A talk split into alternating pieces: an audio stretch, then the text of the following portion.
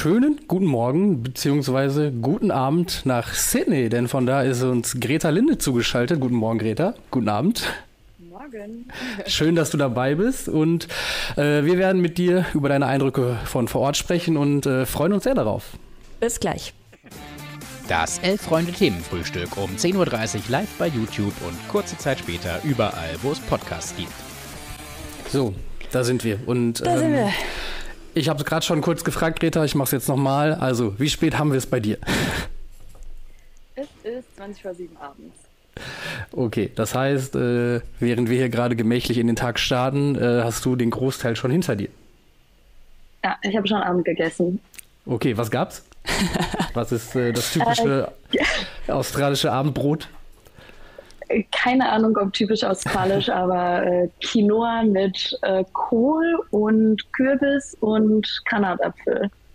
Gut, man muss ja dazu sagen, bei euch ist gerade Winter, oder? Genau. In Australien? ja. Ja, genau. da passt der Kohl. Ja, und ich würde sagen, ist auch kein Gericht, was man hier in Berlin nicht bekommen würde. Nö. Okay.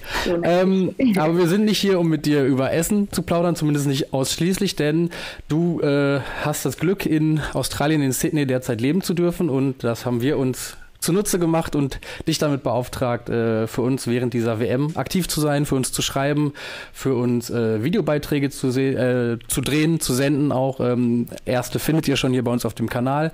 Und ähm, wir wollen natürlich erfahren von dir, wie es ist vor Ort ähm, bei der WM, wie die Stimmung ist. Und du hattest das große Glück, die Ehre vielleicht auch ähm, gestern das zweite Eröffnungsspiel, also zwischen Australien und Irland, äh, erleben zu dürfen. Erzähl uns, wie war's? Also äh, Spiel an sich würde ich sagen unspektakulär. Mhm. Ähm, typisches 1-0 durch Elfmeter gewonnen Spiel. Stimmung überraschend gut. Also ich hatte ja auch in den Texten davor schon so ein bisschen geschrieben, dass alles so ein bisschen verhalten ist und Leute zum Teil irgendwie gar nicht wissen oder das nur so im Hinterkopf haben, dass die WM hier ist. Aber gestern würde ich sagen, war so ein gelungener WM-Auftakt. Man hat es auch im Stadtbild gesehen. In vielen Pubs war super viel los. Stadion war ja so gut wie ausverkauft. Deswegen mhm hat man so ein bisschen das Gefühl, jetzt geht's los. Ja. Ja, also äh, merkst du schon auf jeden Fall, dass sich da was tut so in den Köpfen. Ich meine, ähm, es ist ja nicht die erste große äh, sozusagen Sportart in Australien oder Neuseeland Fußball. Ähm, hast du denn das Gefühl, es kommen wirklich nur Hardcore-Fußballfans ins Stadion oder sind da auch viele so mit dabei, die sagen, sie schauen sich einfach mal an und haben Bock auf eine gute Stimmung? Letzteres auf jeden Fall. Also gestern waren auch viele Familien oder viele mhm. Leute, mit denen ich gesprochen habe, meinten, dass sie das jetzt vor allem gucken, weil es halt vor der Haustür ist und so ein bisschen diesen Event-Charakter mitnehmen. Und die, die dann aber so richtig Fans sind, sind auf jeden Fall Hardcore-Fans. Also ich habe so eine Gruppe von Leuten getroffen, die so wie der Fanclub der äh, Matildas, also der australischen mhm. Nationalmannschaft sind und die sind 2019 zum Beispiel auch nach Frankreich geflogen, extra für die WM und äh, haben da irgendwie mehrere tausend Leute zusammengekarrt, die dann äh, mit nach Europa sind. Also das sind auf jeden Fall die, die sowieso Fußballfans sind. Aber ich glaube, es kommt halt für die Leute hier zugute, dass das einfach so ein Riesen-Event vor der Haustür ist und viele gucken dann mal. Was mich noch interessieren würde, äh, merkt man in Sydney so in, in jeder Ecke, dass gerade WM ist oder ist es echt eher so um die Stadien rum? Sowohl um die Stadien als auch so ein Stadtzentrum, aber in jeder Ecke nicht. Also ich wohne so ein bisschen, ja, 20 Minuten vom Stadtzentrum entfernt. Und wenn du hier durch die Straßen gehst und keine Ahnung von Fußball hast, würdest du das nicht merken. Also mhm. es ist nicht so dieses Fahnen hängen draußen oder es gibt irgendwelche Sammelbildchen oder so. Das konzentriert sich eigentlich schon auf den Stadtkern wenn man da ist, merkt man das aber. Also überall hängen irgendwelche FIFA-Fahnen, es ist Werbung an Bushaltestellen, Mülleimer sind bedruckt. Also das merkt man schon, aber es konzentriert sich halt so sehr auf ja, die Stadt und da, wo auch Touris sind. Ja. Übrigens, äh, ein kleiner Einschub noch, bevor wir inhaltlich weitermachen. Äh, es ist so, dass äh, wir heute Kamerakind-Premiere haben. Kamerakind Louis Richter sitzt äh, hinter der Technik, vertritt heute Felix Kropper. Also falls ihr irgendwelche Probleme äh, euch auffallen, schreibt es gerne einfach in die Kommentare. Genauso wie wenn ihr Fragen habt. Äh, wie ist die Lage vor Ort? Fragen an Greta speziell ähm, rund um die WM, haut sie gerne in den Chat. Ähm, was mich noch interessieren würde, ist, hast du Gelegenheit gehabt, auch das frühere Auftaktspiel, also des Co-Gastgebers Neuseeland zu verfolgen, zwischen Neuseeland und äh, Norwegen, was ja auch die Gastgeberinnen gewonnen haben. Da hatte ich den Eindruck, vor allen Dingen dann im Kontrast zum Australien-Spiel, äh, war die Stimmung noch ein bisschen verhaltener. Kannst, würdest du das auch so einschätzen und kannst es vielleicht auch mit den Gegebenheiten vor Ort in Verbindung bringen? Ist Fußball in Neuseeland noch weniger ein Ding als in Australien? Also ich muss fairerweise sagen, dass ich nur so am Rande verfolgt mhm. habe. Ich war schon ein bisschen früher im Stadion, musste auch noch so ein bisschen Akkreditierungskram machen und da lief ja. das halt die ganze Zeit auf Fernsehen. Ich habe so ein bisschen äh, über da und das Handy geguckt und halt auch mitbekommen, dass es so sehr ruhig und verhalten war. Mhm. Ähm, zu neuseeländischer Fußballkultur kann ich weniger sagen, aber ihr habt ja wahrscheinlich auch mitbekommen, dass die FIFA da auch noch Tickets verschenken musste, während hier mhm. einige Spiele schon ausverkauft sind und so. Ich glaube, es ist zum einen das und zum anderen funktioniert Fankultur hier so ein bisschen anders. Das habe ich gestern auch im Stadion gemerkt. Das kann man vielleicht so ein bisschen mit der Premier League vergleichen, dass wirklich so einzelne Aktionen bejubelt werden, also irgendwie äh, Ball abgewehrt oder Torchance oder so. Da gehen schon alle mit, aber es gibt nicht so diesen konstanten Support oder irgendwelche Gesänge oder so, die du halt im Stadion mitkriegst. Ich glaube, das ist so ein bisschen das eine. Und vermutlich ist es da noch mal kleiner als hier. Also wie gesagt, Fußball ist hier jetzt auch keine, kein Breitensport oder so, sondern eher so ein bisschen Nischenthema oder Leute gucken halt Champions League oder so, mhm. aber ja. Also passend dazu gab es ja auch auf der Sportschau ein sehr, sehr schönes Video von Ellie Riley, wo sie dann eben nach diesem Sieg sagt, so ja, irgendwie, wir hatten ein großes Ziel vor der WM, wir wollten irgendwie junge Mädchen auf der ganzen Welt und eben auch in Neuseeland ja. inspirieren und eben halt auch so daraus werden eben, Träume werden halt wahr hier. Also das fand ich sehr, sehr bewegend, da hast du schon gemerkt, dass das für sie halt, wie viel dieser Sieg auch bedeutet hat. Ähm, also ich glaube, da muss man auf jeden Fall einordnen, denn es gibt ja auch acht Debütantinnen äh, dieses Jahr mhm. mit dabei, unter anderem, glaube ich, ist ist Marokko auch einer dieser Debütantinnen, ja. Portugal, Irland. Ähm, kannst du da irgendwie was sagen? Ich glaube, du hattest in einem einen Vlog ja auch irische Fans vor der, vor der Linse. Für die muss es doch auch mega geil sein, endlich mal da dabei zu sein. Total. Also ich glaube, viele von den Fans, mit denen ich auch gestern gesprochen habe, freuen sich, dass das ein größeres Turnier ist, weil sie auch sagen, das bringt mehr Aufmerksamkeit und da kommen jetzt auch noch mal kleinere Nationen auf die Bühne ähm, und irgendwie Teams, die vorher nicht so die Chance hatten. Viele waren auch kritisch, weil sie meinten, okay, dann ist halt wieder dieser Gap zwischen richtig guten Teams, also es gibt ja so fünf, sechs FavoritInnen bei dieser WM, würde ich sagen, und denen, die mal dabei sind, noch größer. Aber im Prinzip, so insgesamt, wenn ich zusammenfassen müsste, würde ich sagen, auf jeden Fall Vorfreude und, und Leute haben Bock, dass sie dabei sind. Und was gestern auch ganz interessant war, weil du ja die irischen Fans angesprochen hast, es war total friedlich und viele Fans waren auch sehr zerrissen, weil ja, so 20 bis 30 Prozent von den AustralierInnen irische Vorfahren haben. Also ich mhm. habe wirklich Leute mhm. getroffen, die beide Trikots dabei hatten oder irgendwie australische Gesichtsbemalung und dann Irland-Trikot oder andersrum. Also insgesamt sehr ja, freundlich und einfach Bock drauf. Äh, Colin Gambries fragt Greta, sind viele ausländische Fans vor Ort? Wie ist da die Stimmung? Und was macht das denn, dass die Spielorte so weit auseinander liegen? Weil teilweise muss man ja auch fliegen. Ich schätze mal, ich weiß gar nicht, wirst du auch zu den Spielen jeweils fliegen oder bist du hauptsächlich in Sydney ja. anzutreffen? Also zum ersten Teil der Frage, ausländische Fans habe ich noch nicht viele getroffen. Also gestern, gut, war auch das Australien-Spiel, deswegen hauptsächlich AustralierInnen. Mhm. Ich habe mit einer Frau gesprochen, die aus Kanada kam und wirklich so Hardcore-Fußballfan war und sich dann gestern auch einfach komplett in Australien äh, Merchandise eingekleidet hatte und alle anfeuert. Ähm, genau, das zu den australischen Fans, zu den Spielstätten. Ähm, ich glaube, die Leute hier sind es gewohnt zu fliegen. Also es gibt kein Zugnetz oder so und du kannst dich nicht eben mal irgendwie in die Bahn setzen und von München nach Hamburg fahren, sondern dann fliegst du halt mal nach Melbourne irgendwie eine Stunde oder so, was mit dem Auto zehn Stunden wären. Also ich glaube, das ist weniger das Problem. Ähm, ja, und was das mit der Stimmung macht, kann man jetzt, glaube ich, noch nicht so gut beurteilen. Ich fliege ja am Sonntag dann nach Melbourne, um mir das Deutschlandspiel am Montag anzugucken und bin dann auch mal gespannt, ob ich sie irgendwie vergleichen kann. Aber gerade würde ich sagen, es ist noch sehr so auf die Städte allein konzentriert. Ja. Ähm, Hugo, CGN stellt eine Frage, die ich auch interessant finde. Wie sieht es aus mit den Ticketpreisen? Ähm, kannst du da was zu sagen? Weil generell sind ja so FIFA-Turniere auch jetzt immer nicht die günstigsten Fußball-Events und zumal äh, auch Australien ja, glaube ich, generell ein recht teures Land ist. ja. Also erstmal, ich muss passen. Ich weiß nicht genau, wie viel die Tickets kosten. Mhm. Kann ich gerne nachreichen. Ähm, prinzipiell würde ich aber sagen, hier ist halt alles teuer. Also von Einkauf über Ausgehen bis sonst was. Und vieles hier hat auch so einen Event-Charakter. Also mhm. ähm, alles wird dann schön gemacht und es gibt so diese FIFA-Fanmeile, wo Public Viewing kostenlos ist. Also damit wird auch ganz viel geworben, aber ich würde schon davon ausgehen, dass, dass es teuer war gestern. Ja, gucke ich gleich mal nach. Also ich glaube auch hier in, in Deutschland wird dieser richtige, ja, äh, dieses WM-Fieber erst eigentlich ausbrechen, wenn Deutschland dann mal ins Turnier startet. Oder wie siehst du es? Also ich habe das Gefühl, gerade ist es noch so ein bisschen verhalten. Ja, ich glaube, es ist vor allen Dingen es ist so ein bisschen, ich gucke es mir mal an bei vielen auch, mhm. ne? Und äh, ich glaube, viele sind mittlerweile auch, dass sie sagen, ich gebe dem Ganzen nochmal eine Chance, so. Und äh, wollen sich zumindest da nichts vorwerfen lassen und ähm, gucken dann mal rein. Ich meine, es ist ja auch, äh, gerade wenn man, wie wir, hier die Situation hat, dass man auch vielleicht einen Fernseher im Büro stehen hat mhm. oder so und äh, es wird ja mittlerweile auch alles gestreamt, also kann man vielleicht auch einfach mal noch ein, weiteres Fenster aufmachen.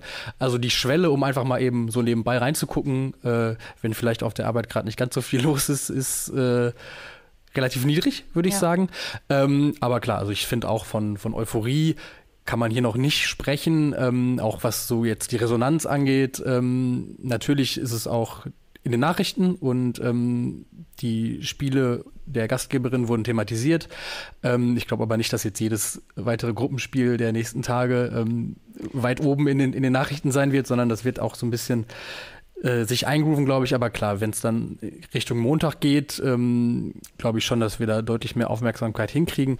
Und ähm, damit können wir vielleicht auch überleiten. Ja, ähm, denn natürlich wollen wir auch äh, über unseren nächsten Werktag sprechen, auch die nächste Themenfrühstückssendung, die übrigens eine besondere sein wird. Ähm, denn am Montag um 10.30 Uhr deutscher Zeit ähm, spielt die deutsche Nationalmannschaft gegen Marokko, ihr Auftaktspiel. Äh, und Greta, du warst äh, schon zu Gast im Trainingszentrum, im Camp. Ähm, Gibt es einen Geist von Wyong?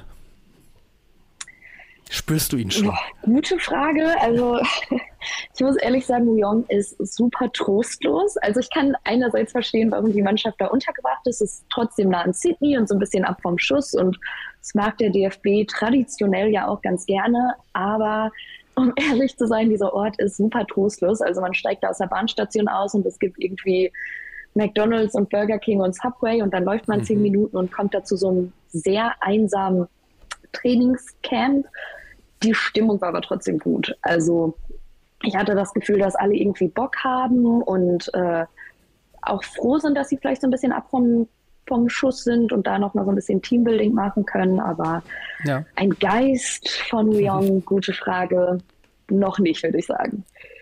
Ähm, es wird gerade noch gefragt, ähm, ob äh, es richtig verstanden wurde, dass wir jedes Spiel tickern werden. Ähm, vielleicht können wir da noch mal kurz den Hinweis geben. Wir, wir tickern jedes Spiel, allerdings werden wir nicht jedes, jeden dieser Ticker auch bei uns auf der Website mhm. ausspielen, sondern äh, das ist eine Kooperation mit, mit, der Deutschen Bahn. Das heißt, wenn ihr im ICE sitzt und äh, euch ins ICE-Portal einloggt, wenn ihr euch mit dem WLAN verbindet, dann findet ihr auch da die Live-Ticker zu allen definitiv zu allen Spielen der WM und ähm, ausgewählte Highlights gibt es dann auch bei uns auf der Seite. Zum Beispiel gestern das Eröffnungsspiel zwischen Neuseeland und Norwegen. Ich schätze mal, das Deutschlandspiel wird es auch groß Das wird es auch definitiv geben und das können wir jetzt an der Stelle vielleicht auch schon mal verraten. Äh, Tobias Ahrens und ich werden unsere Wettschulden einlösen, denn wir haben hier an dieser Stelle mal einen sogenannten Watch-Along versprochen für eine bestimmte Anzahl an Daumen, die ihr auch übrigens heute wieder hier lassen dürft.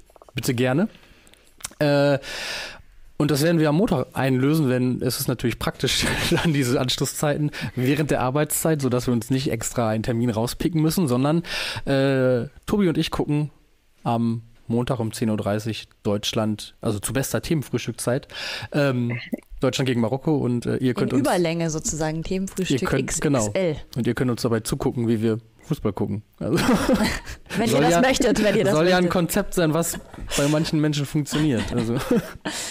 Ähm, wollen wir uns gerne vielleicht mal kurz äh, Marokko anschauen, beziehungsweise allgemein äh, die Gruppe anschauen, die Deutschland hier hat. Man muss ja sagen, im Vergleich zur EM ist es eine recht moderate Gruppe. Ja. Das wird auch so nach außen kommuniziert. Also da muss Deutschland eigentlich durchgehen. Ja. Ähm, Man kann es ja vielleicht auch damit begründen, dass eben ne, bei dieser Weltmeisterschaft das Leistungsgefälle größer ist, dass genau. eben in Europa viele Nationen mit Bedingungen spielen, wie sie andere Länder nicht haben und dementsprechend einfach viel weiter sind und da dann eben eine größere Leistungsdichte herrscht. Genau, und es wurden aus 24 Teams wurden jetzt 32 Teams gemacht, also es wurde nochmal aufgeblasen. Das heißt eben viele Debütanten. Ähm, Marokko das erste Mal mit dabei. Ähm, magst du kurz vielleicht mal erzählen, wie stark schätzt du sie ein? Ich jetzt, ne? Ja, sorry, ja, du. ähm, also ich würde euch total zustimmen, dass Deutschland auf jeden Fall in der Gruppe Favorit ist. Also ähm, Marokko habe ich auch das Gefühl, ist so ein bisschen wie Erwartungshaltung im Team. Also will natürlich niemand so richtig sagen, aber schon so, okay, wir brauchen den Aufsa Auftaktsieg und wenn nicht gegen Marokko, gegen wen dann, so nach dem Motto. Kolumbien ist, glaube ich, für alle so ein bisschen ein großes Fragezeichen. Habt ihr ja, glaube ich, auch schon versprochen, dass es da dieses berühmt-berüchtigte Testspiel der Kolumbianerin mhm. gegen Irland gab, was abgebrochen mhm, werden musste. Stimmt, ja. Äh, weil die so körperlich waren. Aber insgesamt auf jeden Fall Erwartungshaltung, dass die, ja, dass die da durchgehen. Ähm, ich glaube, danach wird es tricky. Also ich habe gestern auch mit, mit ein paar Leuten gesprochen über den äh, über, über, die Satzung oder über den Turnierablauf und mhm. War insgesamt so die Stimmung, dass die Seite, wo auch Deutschland drin ist, deutlich schwieriger ist. Also dass die Gruppen machbar sind, aber ich glaube auch, wenn es dann ans Achtelfinale geht, äh, wird es tricky. Ja, was ganz interessant ist zu Marokko, die kommen ja eher über die Defensive, also haben bisher nicht so viele Gegentore zugelassen, haben da ein junges Talent in ihren Reihen ähm, mit El Chad heißt sie, glaube ich, äh, 20 Jahre jung. Und ähm, genau, also es ist eigentlich ein ganz spannender Kader, aber man sollte natürlich jetzt nicht die krassen Erwartungen haben. es wäre schon eher eine Überraschung, wenn Sp sie die Deutschen. Spannender Kader ist sowas, äh, wie wenn man es vielleicht auf Essen überträgt, ist sowas wie zu sagen, das schmeckt interessant. Interessant. Nein, so würde ich es gar nicht sagen. Ich glaube, es ist eher eine Mannschaft, die sich sehr glücklich schätzt, überhaupt mit dabei mhm. zu sein, die sich qualifiziert hat, das erste Mal genau, eben in Premiere. diese Erstrunde zu, äh, Endrunde zu kommen. Und von dem her gebe ich dir da auf jeden Fall recht, Greta. Ich, ich glaube auch, dass ähm, sollte easy laufen. Jetzt muss man aber auch sagen, du hast natürlich mit ähm, Hegering und mit Oberdorf zwei wichtige Spielerinnen, die ausfallen. Mhm. Ähm, was meinst du, Nussi? Kann man da adäquat ersetzen oder wird es auf jeden Fall ein krasses Downgrade? Natürlich sind, äh, sind das Spielerinnen, die eine Qualität haben, aber vielleicht ist es eine Qualität, die es jetzt nicht unbedingt gegen Marokko braucht. Ne? Also mhm. ähm, und wenn, wenn die Aussichten da sind, dass sie im Turnierverlauf noch zurückkehren können, dann ähm, ist es, glaube ich, auch was, was jede Turniermannschaft mal hat. Äh, ich meine, die Australierinnen müssen gerade den Ausfall von Sam ja. Kerr äh, verkraften und ähm, die ja der absolute Superstar ist in Australien und ähm, wir denken da mal letztes Jahr an äh, Alexia Putellas, die ausgefallen ist bei Spanien. Also genau und sogar für das ganze Turnier und ähm, dementsprechend ähm, glaube ich, dass das keine große Rolle spielen darf. Also einfach vom Selbstverständnis her und ähm, auch von der Qualität des Kaders insgesamt, glaube ich, sind das Dinge, die verkraftet werden müssen. Also Genau, ich kann ja kurz nochmal sagen, also äh, Lena Oberdorf hat eine Oberschenkelverletzung, aber es ist wohl auch so ein bisschen Risikoprävention, dass man sagt, man lässt sie jetzt da eben nicht spielen und äh, Marina Hegering eben eine Fersenprellung. Also ich glaube, das sollte auch dann hoffentlich bald wieder gut sein. Die Ferse und der Oberschenkel der Nation. Die zwicken. Ja. Ähm, genau. Sonst äh, muss man aber auch sagen, ähm, Greta, da würde mich auch deine Meinung noch interessieren. Wie bewertest du denn die sehr durchmischten Leistungen in den Testspielen der Deutschen? Da gab es ja schon auch das ein oder andere überraschende Ergebnis. Stichwort Sambia. Also, ja, Stichwort Sambia. genau, darauf wollte ich auch hinaus. Ich glaube, einerseits darf man es nicht zu hoch hängen, weil es eben Testspiele sind und ja auch mal so ein bisschen rumprobiert wurde. Sambia wurde ja aber vor allem ausgesucht, weil die ja angeblich ähnlich körperlich spielen wie die Kolumbianerinnen. Deswegen ähm, ja, bin ich da mal gespannt, wie es dann gegen Kolumbien geht. Äh, ich glaube aber, super phrasig jetzt, dass das nicht zu krass in den Köpfen ist und ähm, einfach sich jetzt aufs Turnier konzentriert wird. Also die claimen ja von sich selber auch immer so ein bisschen, dass sie in der Turniermannschaft sind. Ist jetzt auch so ein bisschen abgedroschen, aber ähm, ich glaube, das kann man ganz gut zur Seite schieben und bei Sambia dann einfach nochmal gucken, dass man eben daraus lernt gegen Kolumbien. Naja, und was man ja auch sagen muss, das wurde ja auch gerade äh, von ähm, Flo, dem Geografen, mit in den Chat gebracht, dass natürlich auch so ein bisschen äh, das Wohl und Wehe von Fußball Deutschland gerade äh, an den Frauen hängt, denn so die U21, die U21 mhm. hat's verkackt bei der EM. Die äh, Nationalmannschaft. Über die Männer brauchen wir gar nicht Männer, reden. Brauchen wir nicht drüber reden. Die liegt am Boden ja. äh, nach drei bodenlosen Testspielauftritten quasi. Und ähm, es kann halt gut sein, dass wir hier ähm, in zwei Wochen äh, den DFB zu Grabe tragen, weil äh, wir wollen den Teufel nicht an die Wand malen, aber das wäre schon ein Desaster. Greta, hast du den Eindruck, dass das für die Spielerin äh, irgendwie auch eine Rolle spielt, dass die, dass die merken, okay, wir müssen hier gerade den deutschen Fußball so ein bisschen retten? Gute Frage. Also die betonen ja auch selber immer wieder, dass sie gar nicht in Konkurrenz zu den Männern gesehen werden mhm. wollen oder dass sie gar nicht mehr so Bock auf dieses Frauenfußball-Ding haben, sondern einfach Fußball spielen wollen. Ich glaube aber ehrlich gesagt auch, dass es ihnen gerade so ein bisschen zugute kommt. Also weniger ihnen jetzt als Team, sondern mehr so ein bisschen dem Hype. Also hat man ja auch letztes Jahr bei der EM gesehen, durch die WM in Katar, die halt im Winter war, auf die viele ja. keine Lust hatten oder generell das Abschneiden der Herren. Ich glaube, das Team selbst versucht das so ein bisschen von sich wegzuhalten. Mich würde aber auch von euch jetzt interessieren, wie denn die Stimmung in Deutschland gerade ist, genau im Hinblick darauf. Also habt ihr das Gefühl, dass es vielen so geht, dass sie so sind, okay, ich suche mir jetzt die Frauen als Team aus, weil die DFB-Männer sind sowieso gerade total langweilig? Also meine Einschätzung wäre, dass ähm, der Deutsche an sich oder die Deutsche an sich sind ja jetzt nicht äh, für ihre sprühende Positivität bekannt, wie zum Beispiel die Menschen in Australien. Ähm, ich glaube tatsächlich, äh, dass es so eine bisschen Erwartungshaltung ist, dass man sagt, okay, die sollen jetzt die Kohlen aus dem Feuer holen, das schon. Mhm. Und ähm, ich glaube, dass man sich da durchaus auch mitreißen lassen würde und sich begeistern lassen würde und dann zu dem Schluss kommt, ja, guck mal, wenigstens eine Mannschaft kann's, wenn es schlecht läuft. Genau. Ähm, Glaube ich aber auch, dass da äh, ganz viele Miesepeter dann auf der Matte stehen, die sagen, äh, hab ich euch gesagt. Ich habe es euch auch gleich gesagt, ähm, auch die Frauen verkacken ja. und äh, wir als deutsche Fußballnation können uns äh, jetzt aber wirklich zu Grabe tragen. Ja, genau. Also ich glaube, im Bereich Frauenfußball gibt es halt viele, die in Deutschland einfach so Erfolgsfans sind. Also wenn es gut läuft und wenn sie weit kommen, dann ist auf einmal, das hat man ja auch letztes Jahr gemerkt bei der EM, höchste Einschaltquote mhm. eines äh, Live-Events, glaube ich, oder Live-Spiels auf jeden ja, Fall äh, im ganzen im Jahr. Ähm, ich glaube, sowas könntest du dieses Jahr auch wieder erreichen, ähm, weil du hast ja eigentlich aktuell auch kaum Konkurrenzveranstaltungen. Gut, die zweite Liga beginnt bald wieder, aber das geht ja, sich ja, glaube ich, Karl, ziemlich... Äh, unser guter Freund hat gerade darauf hingewiesen, dass äh, nächste Woche die Regionalliga West eröffnet wird mit so? 20.000 erwarteten Zuschauern bei ja. Alemannia Aachen gegen den Wuppertaler SV. Klar, also, so, also die Konkurrenz ist, schläft nicht. In den, in den Öffis und so, wenn du den Fernseher anmachst und da ja. läuft irgendwie ähm, Frauenfußball die ganze Zeit, das ist natürlich schon eine coole Sichtbarkeit und absolut verdient auch, meiner Meinung nach. Aber ja, ich glaube, ich gebe dir da komplett recht. Ähm, wenn wir in der Gruppenphase überraschend äh, ausscheiden sollten, dann ist ganz schnell wieder, äh, ja. Äh, ja, wird halt draufgeschlagen so. Ja. Äh, Lady Kaffeebohne wirft hier gerade noch was in den Chat und zwar äh, scheinen die Spanierinnen wirklich sehr dominant äh, im Spiel zu sein, gerade gegen Costa Rica. Äh, Klassenunterschied sichtbar, sagt sie. Schweiz ähm, hat sich ja auch sehr stark geschlagen heute. Ja, wobei so ein 2-0, das war, hätte wahrscheinlich auch noch höher ausfallen können, äh, dann unter anderem auch ein Elfmetertor, aber auch ein erster deutscher Erfolg mit Inka Grings als Trainerin. Mhm.